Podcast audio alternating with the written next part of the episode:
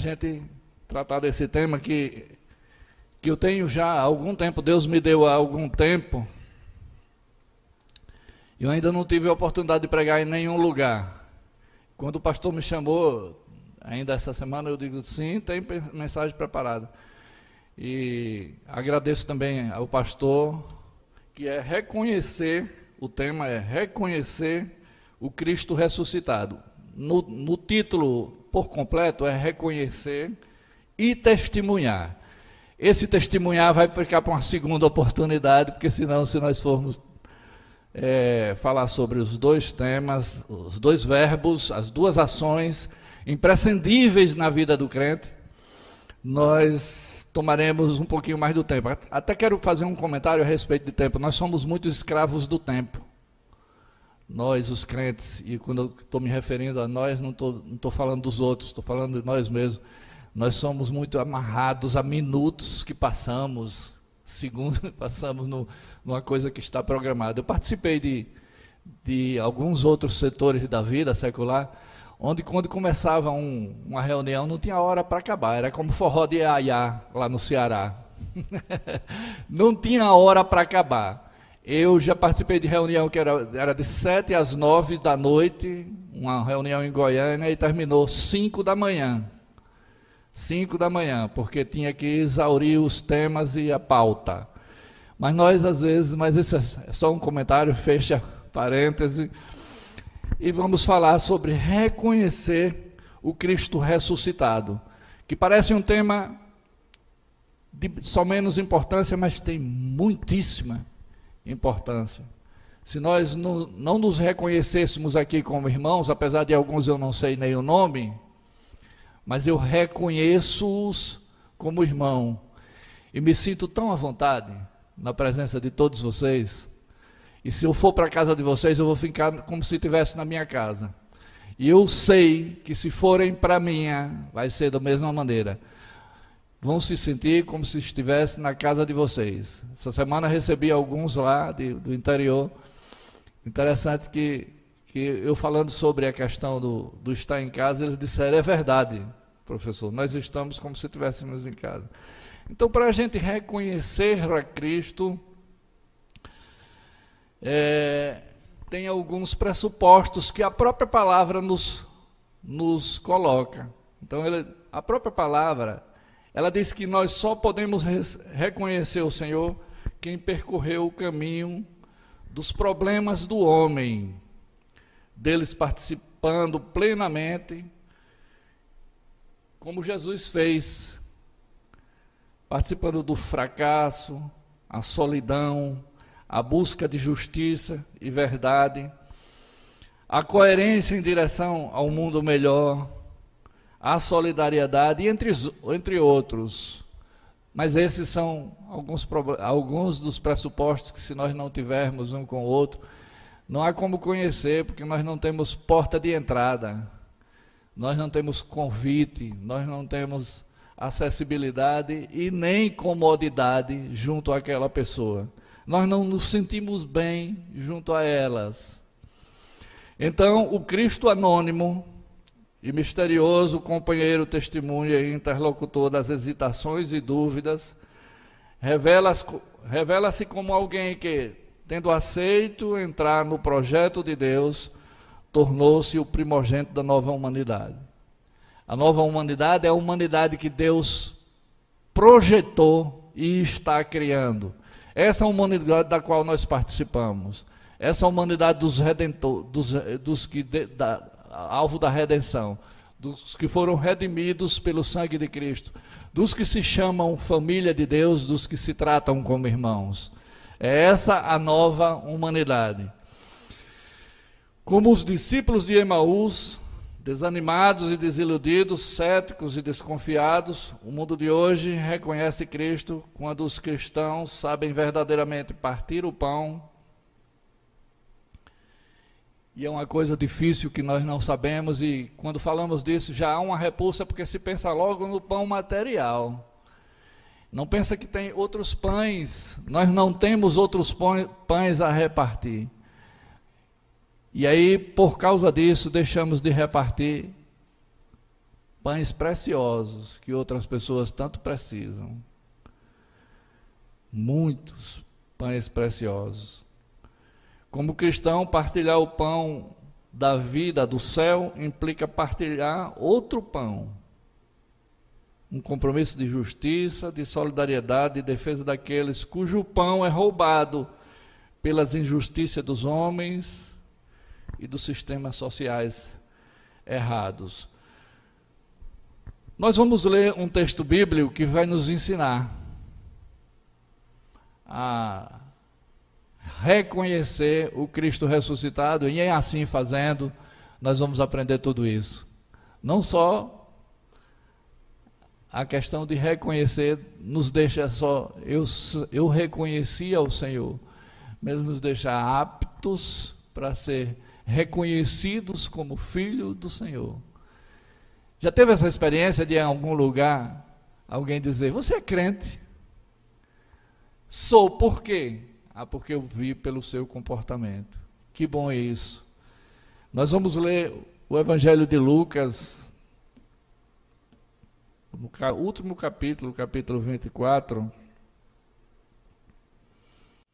Eu sou acostumado a falar em alguns lugares que eu tenho duas horas e meia, por isso que eu tenho muita dificuldade de falar com tempo exíguo. Nós vamos ler do verso 13 até o 35.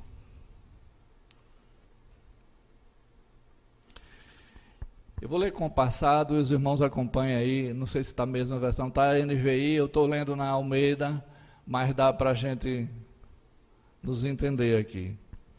E eis que no mesmo dia iam dois deles para uma aldeia que distava de Jerusalém 60 estádios, cujo nome era Emaús.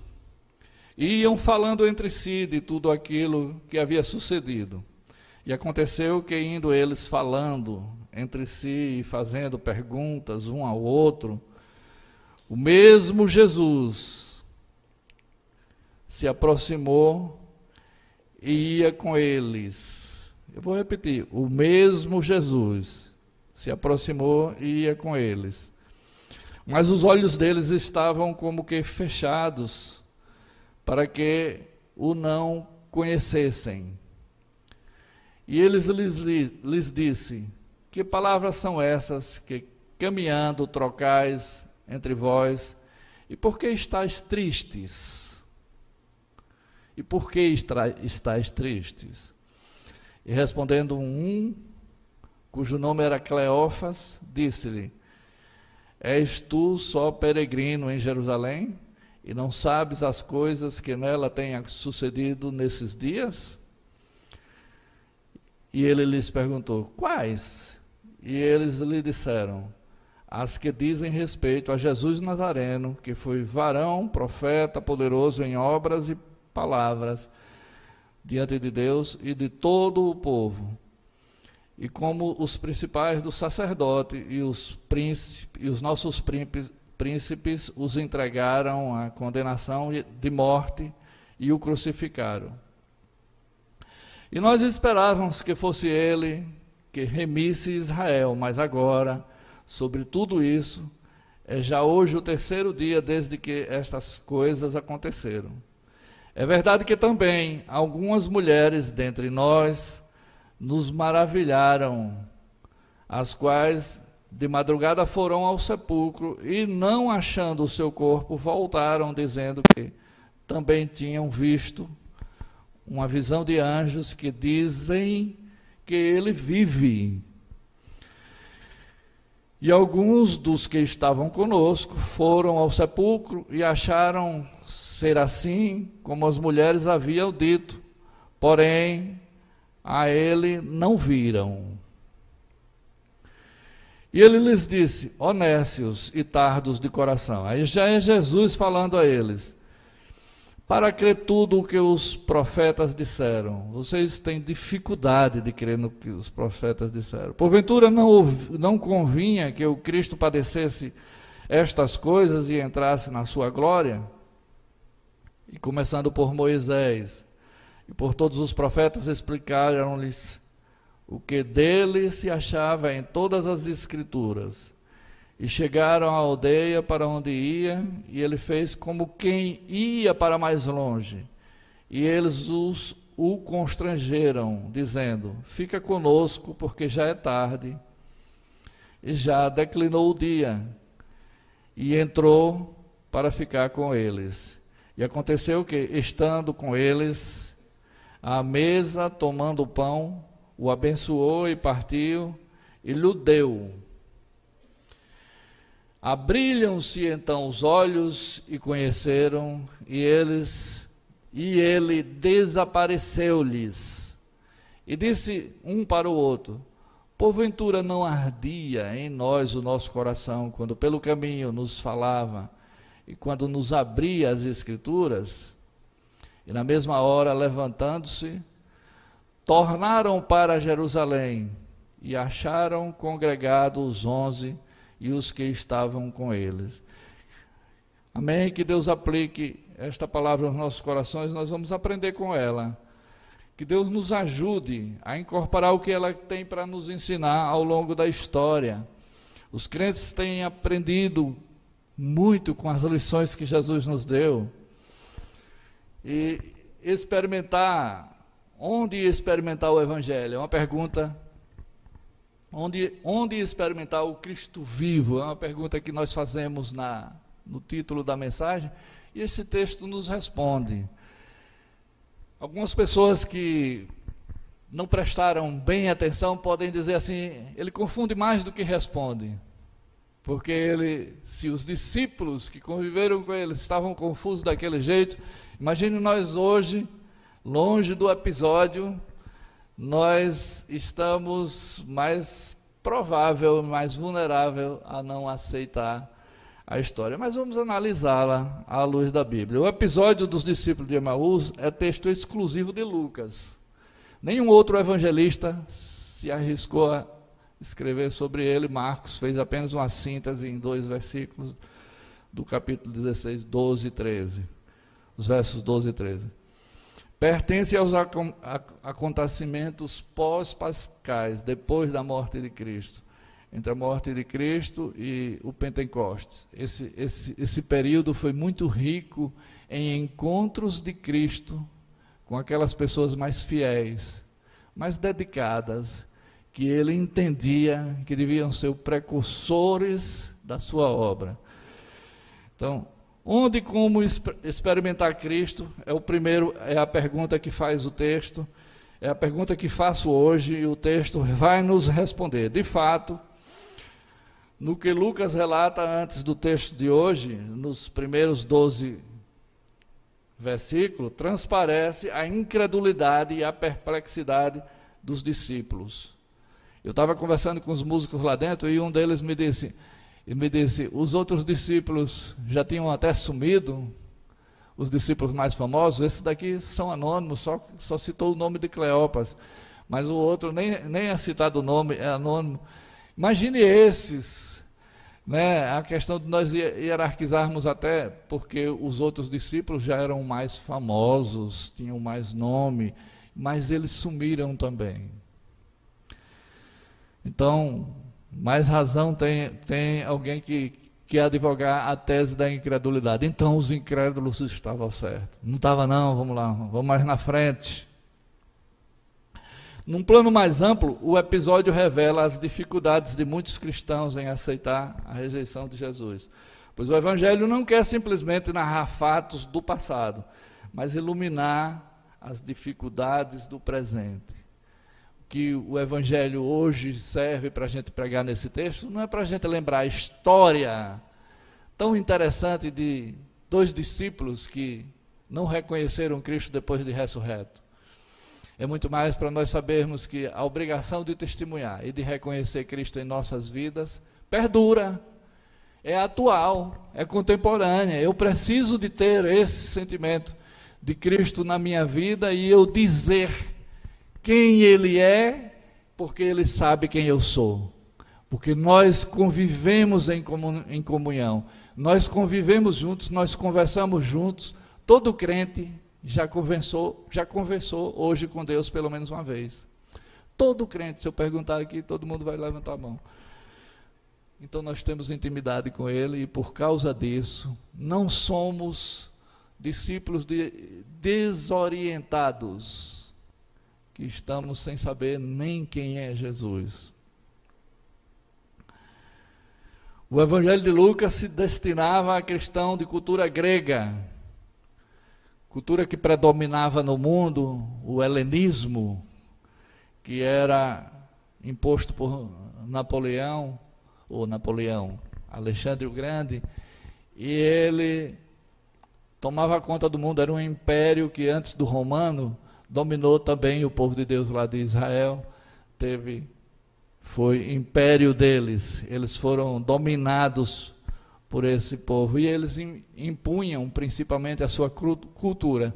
Não era um povo tributário, não era um povo que queria o dinheiro da nação israelita, não era um povo que queria o trabalho da nação israelita como os egípcios, mas era um povo que queria que os, os, os judeus deixassem sua cultura e abraçassem o helenismo. E eles diziam que depois de três dias, o espírito saía do corpo e não tinha milagre no mundo que pudesse fazer voltar. Foi exatamente o que aconteceu com Cristo. Foi exatamente o que aconteceu com Lázaro quando Cristo o ressuscitou.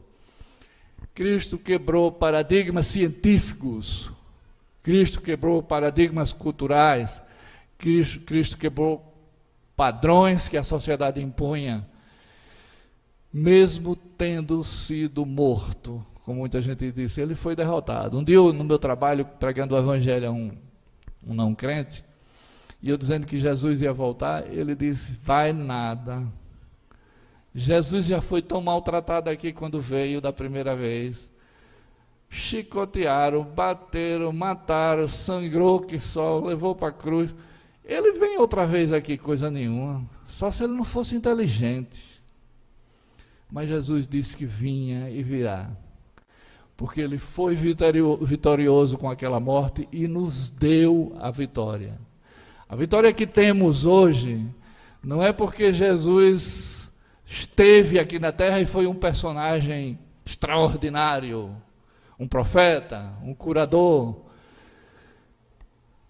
um feitor de sinais e prodígios, foi porque ele nos salvou com o seu sangue, com a sua morte. E mais ainda, com a sua morte, ele venceu a própria morte. Ele venceu a própria morte, mostrou, demonstrou experiencialmente, como a ciência quer, que a morte não vence. Não foi a morte que venceu, porque ele voltou da morte e implantou o reino dele aqui na terra, do qual nós fazemos parte. Portanto, Jesus venceu com sua morte e nós também com a sua morte.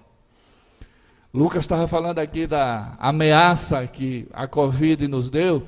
Lá em casa, a Covid que teve lá na minha casa foi assintomática, pastor. Só minha esposa que teve sintomas mas eu não parei de dormir no mesmo quarto, na cama com ela. Então, por isso que eu digo que tive também assintomático. É.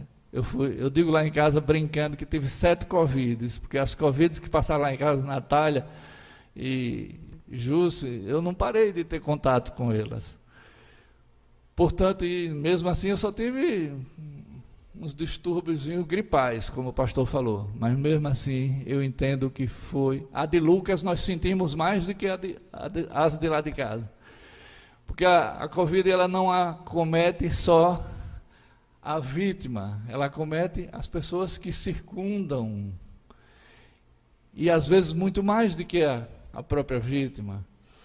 A vítima que tem certeza dos céus, essa semana eu cheguei da, do médico, o médico, a médica fez um alarde com minha situação, e eu brinquei como o, o finado pastor Ayrton, eu digo, da próxima vez que eu vier aqui, a doutora vai me mandar eu ir para Osaf, porque todas as vezes que eu vou, é, é como a cantiga da, da perua de pior a pior, então faz os exames e dá, pastor, um monte de coisa, agora é distúrbio do sono, é distúrbio do ouvido, é distúrbio de tudo. e tudo por causa disse que eu como muito e engordo. Por isso que aqui tem gente da área e, e eu quero dizer, não comam muito e engorde não, que pode chegar na, nessa situação. Vá devagar. Mas isso foi só um parêntese para dizer, Cristo tem o controle, Lucas já falou aqui, o pastor já falou aqui também, o controle das nossas vidas na mão dele. E antes de entrarmos no texto de hoje, algumas observações de conjunto nos permitirão entendê-lo melhor. Em primeiro lugar, há muito contra contraste entre Jerusalém e Emaús. Jerusalém é a cidade da vitória, do testemunho. Emaús é a cidade da derrota, da tristeza, da decepção. Eu só quero fazer algumas perguntas retóricas a vocês hoje. Vocês preferem Emaús ou Jerusalém? Claro que é Jerusalém. Eu não vou querer a resposta, não, que eu sei que vocês querem Jerusalém.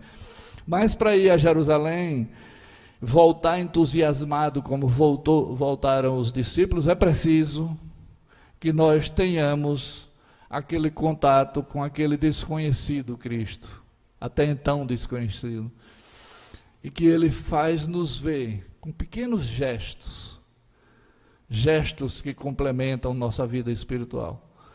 Se nós aprendermos com Cristo essas duas coisas que ele fez, que ele ensinou aos discípulos de Emaús, examinar a Bíblia. Examinar a Bíblia. Então, esse tópico, onde e como experimentar Cristo? Examinando a Bíblia, nós experimentamos Cristo, ouvimos Cristo, imaginamos cena com Cristo. Não sei se vocês, mas quando eu leio a Bíblia de, que narra um fato, eu imagino a cena. E eu acho que todo leitor faz isso. Não sei se eu sou anormal. Eu acho que é, o pastor Jabes hoje pregou aqui e disse que imaginava a cena de Abraão construindo um berço, indo arrancar os carvalhos para construir um berço. É uma cena posterior, extratexto, né? Ele saiu do texto, mas foi mais além, pela lógica de como vinha sendo narrado o texto. Aqui não, aqui nós temos nem, não precisamos nem sair do texto. Jesus ensinou as Escrituras e chamou de nécios quem não busca a Escritura, porque não busca a orientação de quem de fato sabe sobre sua vida. A sua vida você sabe menos do que Jesus. Ele sabe muito mais. E quando ele for tecer comentários sobre ela a você, receba de coração aberto. Receba de coração aberto, porque ele vai fazer transformação na sua vida. A direção muda, Emaús seguia mais adiante. Os discípulos disseram: Não ardia o nosso coração quando ele falava? O que você sentiu quando ele partiu o pão? Quando ele partiu o pão, ele disse assim: É assim que se vive, partilhando, pensando no outro, abençoando o outro tirando a tristeza do outro, sendo solidário com o outro. E Jesus não disse muitas palavras. Jesus não era como Manassés que precisa de mais de uma hora para pregar. Jesus com pouca um olhar. Tem até uma música, o um maravilhoso olhar. O olhar dele fez Pedro se arrepender de mentir. O olhar dele fez tantas outras reviravoltas na vida o ensinar dele vai transformar e revolucionar as nossas vidas. Por isso que esses dois esses dois pressupostos que Jesus ensinou aos, aos discípulos de Emaús, ensina a nós hoje. Eu preciso de como eu preciso reconhecer Cristo ressuscitado. A primeira coisa que eu tenho que reconhecer é que toda aquela história que Jesus contou aos discípulos, ele perguntou: Vocês não têm ouvido pelos profetas? Não precisava do Novo Testamento. Os profetas já tinham contado aquela história toda. Nécios, vocês demoram a acreditar no que os profetas falaram. Pois os profetas falaram foi exatamente isso que eu vinha, morria e ressuscitava ao terceiro dia e voltava aos céus. E tudo isso tem acontecido, não era para assustar a vocês que se comunicam com a palavra de Deus. Então, quem se comunica com a palavra de Deus, não é para andar se assustando na vida, tendo decepções que fica depressivos. Eu não estou dizendo aqui que crente não fica depressivo, não, viu? Que quando a gente diz, principalmente o pessoal da área médica diz, crente também fica depressivo, as estatísticas dizem, fica assim. Mas o crente que busca a Deus, a depressão fica um pouquinho mais longe dele. Porque Deus nos dá conforto em todas as circunstâncias. Ele não precisa que a gente esteja na boa para poder louvar a Deus, como Lucas está louvando aqui. Ele não precisa que as circunstâncias estejam as melhores possíveis para o nosso coração pular de alegria e ainda dizer: Deus seja louvado. Como Jó disse em circunstâncias tão adversas. Quem já leu o livro de Jó sabe perfeitamente que ele é um exemplo para que nós, quando estivermos em situação bem adversa, nos voltemos para quem pode corrigir aquela situação. E pode ser que outras pessoas sejam instrumentos para corrigir aquela situação, mas o, quem vai corrigir de verdade é o Senhor. Eu posso estar numa situação difícil aqui na igreja e um irmão me socorrer de alguma maneira, mas ele só foi um instrumento. Quem socorreu foi Deus. Todos nós conhecemos os testemunhos dos crentes aqui e nós sabemos né, que nós não estamos autorizados a contar mas todos eles teve um anjo que veio, teve uma pessoa concreta, de carne osso e pecado, que veio mesmo com pecado, nos socorrer. Outro dia eu ia para uma viagem Juazeiro da Bahia, e no caminho eu passei numa cidade, esqueci agora o nome da cidade, sei que era um lugar muito pequeno e muito cercado de deserto e mato. É no caminho lá de Poço Verde. Depois de Poço Verde vem, vem Riachão do Dantas e outras cidades lá. Aí meu carro quebrou e me apareceu uma pessoa que eu não sabia o nome. Como é seu nome? Ele disse, Velho do Brejo. Eu tomei até um susto, quem já viu um nome desse? Velho do Brejo. Velho do Brejo foi meu anjo. Velho do Brejo tomou conta de mim de, de manhã até de noite e só me entregou o carro bom. Pronto, ele disse, pode viajar. Eu disse, quanto eu devo? Ele disse, nada. Eu digo, quem já viu isso? Lá em Aracaju não tem dessas coisas, não. Aí, aí esse homem era vereador da cidade, mas eu não votava lá. E ele sabia que eu não era de lá. Aí eu disse, o senhor é de onde? Eu sou daqui, da cidade. Eu esqueci o nome da cidade, cidadezinha pequena perto de Riachão do Dantas. Aí ele disse: quando eu, eu levo muita gente para o hospital em Aracaju, repare a prática dele, ali do João Alves. Um dia que eu for lá, se eu precisar do senhor, eu ligo para o senhor. Me deu o telefone, eu dei, nunca ligou. Ele era o anjo do Senhor. Ele foi o instrumento de Deus, assim como muitas vezes nós não entendemos a palavra de Deus e alguém vem e nos explica e aí clareia tudo. Aquelas escamas que estavam neles, que eles não estavam entendendo, quero dizer a mídia que eu não estou seguindo mais o, o, o script. É, pode deixar sem. Eu não. Aqueles. Está falando sobre testemunho. É, a pessoa vem e nos e nos retira toda dúvida, tira as escamas. Os, os discípulos de Emaús estavam inaptos para serem testemunhas. Que testemunha? Péssima testemunha. Ele, eles iam dizer de Jesus o fracasso, a derrota.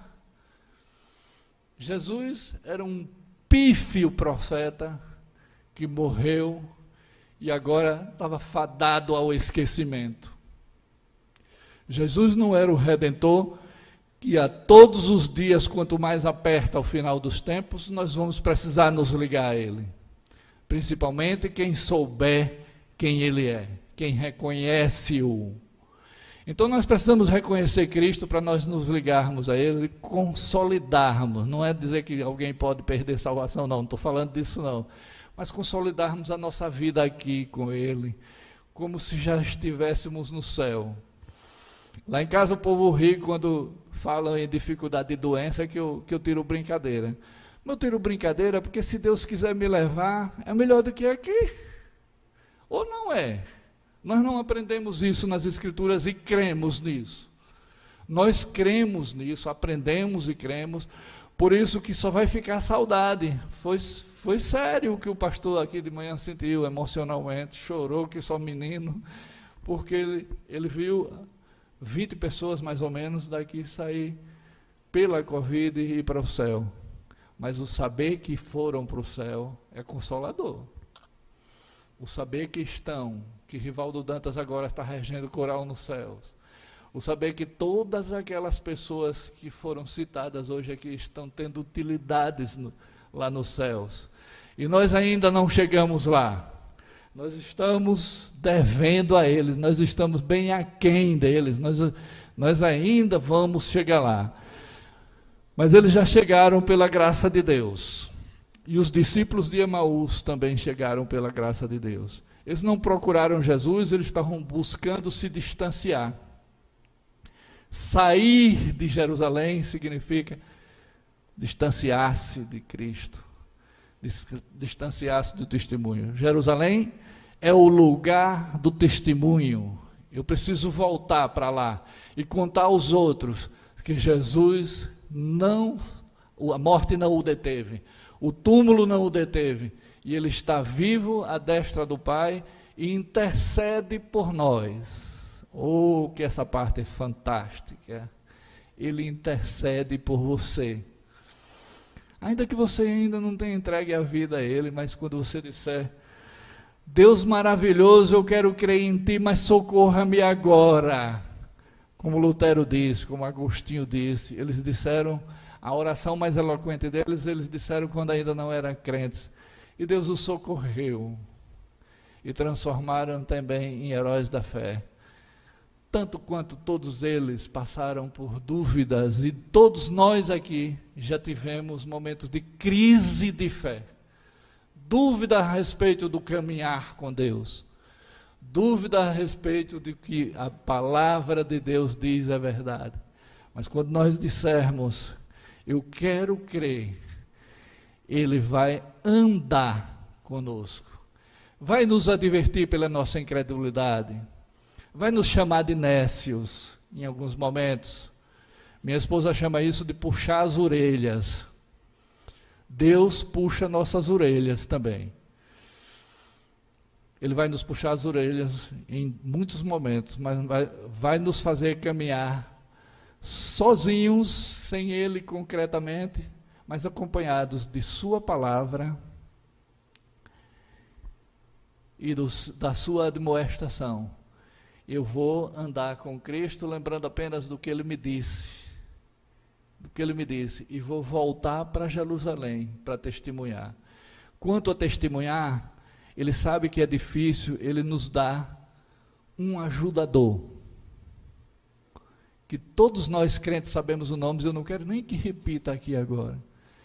Porque isso, terça-feira, se não tiver ninguém que vá ministrar no estudo bíblico, nós vamos falar sobre testemunho, que era a segunda parte dessa mensagem. Dessa parte em que o período pascual, pós-pascual, onde Jesus morreu, até quando ele ascendeu aos céus e depois veio, mandou o Espírito Santo, os, os crentes ficaram mais ou menos emausados, mais ou menos descrentes, desesperados, tristes, sem saber o que fazer. E eu sei que aqui hoje tem crentes que estão tá sem saber o que fazer. Mas se você pedir ao Espírito Santo de Deus, orienta-me, Senhor, ele vai te orientar. Então, terça-feira, já fazendo a propaganda, nós estaremos ministrando sobre isso, se não já tiver um tema definido, porque eu ouvi uma conversa de que o, o, o grupo vai terminar, e não vai terminar. Amém, o pastor disse aqui. Não vai terminar porque foi criado por Deus, não foi criado por homens. Quero terminar dizendo: entreguemos as nossas vidas como os discípulos de Emaús entregaram. Fique conosco. A oração deles é essa. De, outra maneira de dizer, eles disse assim: nos dê estabilidade, nos dê alegria, nos dê confiança, certeza de que essas coisas são verdadeiras. A sua presença nos garante tudo isso. E ele disse, em outras palavras, fica com minha palavra e eu lhe, mandarei o Espírito Santo recebamos o que ele disse, porque o que ele disse é melhor do que nós imaginamos. Amém?